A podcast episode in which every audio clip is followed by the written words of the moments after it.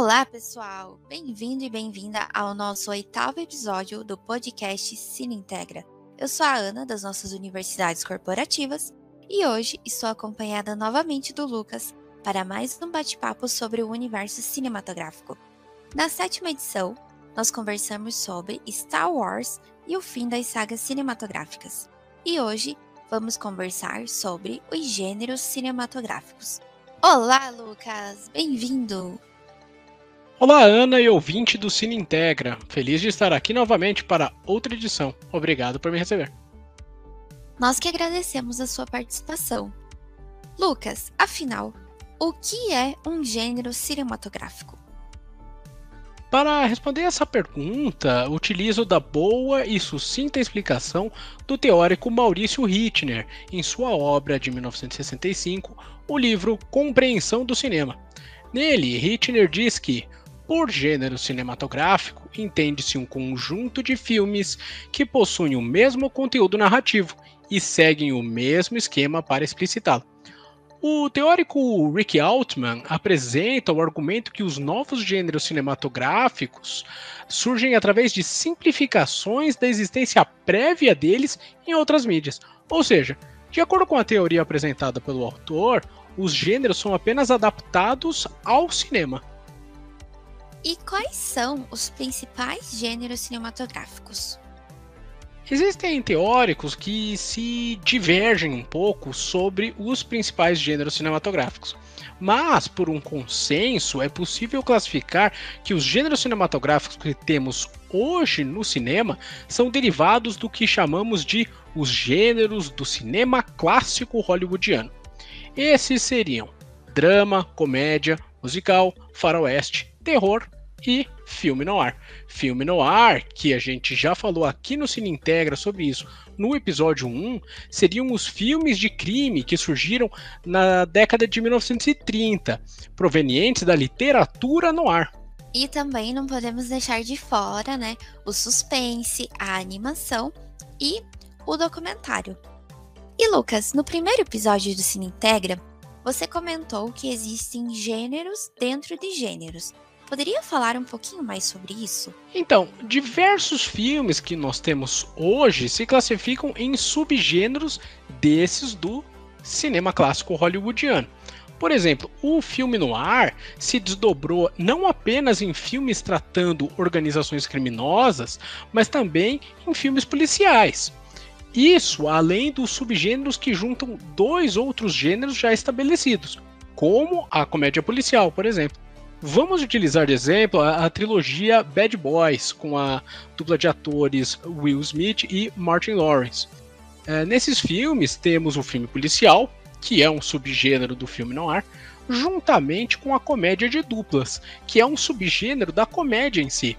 Comédia de duplas que se tornaram famosas com nomes como Stan Laurel e o Oliver Hardy, conhecido no Brasil como o Gordo e o Magro foi aquele conceito que a gente conversou no primeiro episódio do Cine Integra sobre pós-modernismo. O conceito do pós-modernismo traz esse novo olhar sobre os gêneros já conhecidos. Os subgêneros, né, basicamente o que a gente mais encontra nos filmes contemporâneos.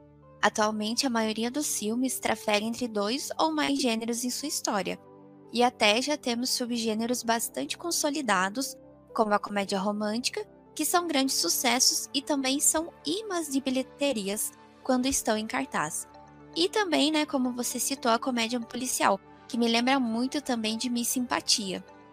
E agora, falando um pouco sobre o Oscar, qual seria o gênero cinematográfico que mais ganhou o prêmio de melhor filme na história do cinema?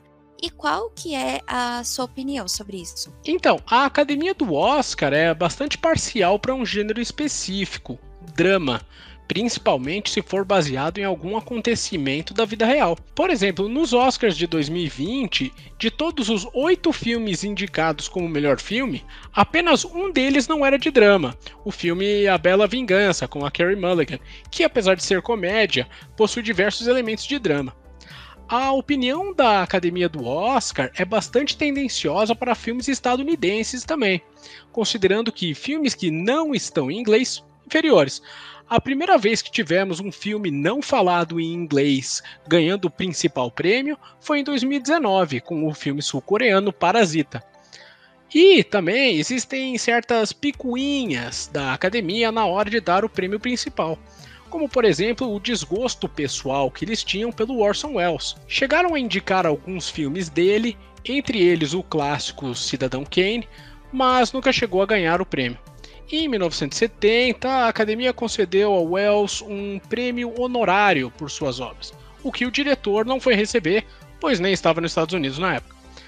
O último filme do Orson Welles, editado póstumamente em 2018, O Outro Lado do Vento, disponível na Netflix, fica bem visível essa crítica ao sistema hollywoodiano de cinema que Wells tinha tantas desavenças. Por isso que temos certos teóricos de cinema que valorizam outros prêmios como mais relevantes do que o Oscar, como por exemplo a Palma de Ouro de Cannes ou o Urso de Ouro de Berlim, ou até mesmo o Emmy, porque determinar qual é o melhor filme é algo bastante subjetivo, na minha opinião vai envolver o gosto pessoal, questões políticas e culturais de cada membro do júri. Bom, Lucas, para finalizarmos o bate-papo de hoje, eu gostaria de te pedir para você nos dar as preciosas indicações de livros, séries e filmes para o nosso ouvinte se aprofundar um pouquinho mais no assunto. Minhas indicações dessa semana serão filmes que brincam com o conceito de gêneros cinematográficos. Começando pelo filme Ave César, de 2016, filme dirigido pelos irmãos Coen. Essa obra faz uma sátira com os gêneros do cinema clássico hollywoodiano. O filme está disponível para aluguel no Google Play. Uh, uma combinação inusitada de gêneros é o filme Colossal, também de 2016, que junta o drama e a comédia romântica, e com os filmes de kaiju, um subgênero de filmes japoneses de monstro gigante, como Godzilla. Esse filme é dirigido pelo espanhol Nacho Vigalondo, com a Anne Hathaway e o Jason Sudeikis em seu elenco.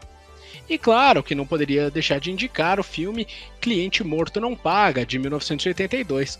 Nessa comédia com Steve Martin, o diretor Carl Reiner inseriu o ator em cenas de diversos filmes clássicos do cinema noir, misturando o noir clássico das décadas de 1930 e 40 com uma comédia mais moderna. E sobre o Oscar, já que a gente estava falando sobre o Orson Welles, aquele filme editado e distribuído pela Netflix, O Outro Lado do Vento, veio junto com um documentário sobre a produção desse filme, que, na minha opinião, é muito melhor que o filme em si. O documentário Serei Amado Quando Morrer traz um excelente panorama sobre a vida, a obra e os últimos anos de Orson Welles. Então por hoje é isso, pessoal. Obrigada novamente, Lucas, pela sua participação e obrigada a todos e todas que estão participando pelos comentários. E lembre-se, Caso tenha algum filme, tema ou série que você tenha curiosidade sobre o universo cinematográfico, manda pra gente nos comentários que vamos criar um episódio especial para vocês. Tchau, tchau, gente. Obrigado a todos que estão comentando e nos ouvindo. Continuem participando pelos comentários que estamos lendo tudo que vocês colocam. Tchau, tchau, pessoal. Muito obrigado. Até a próxima.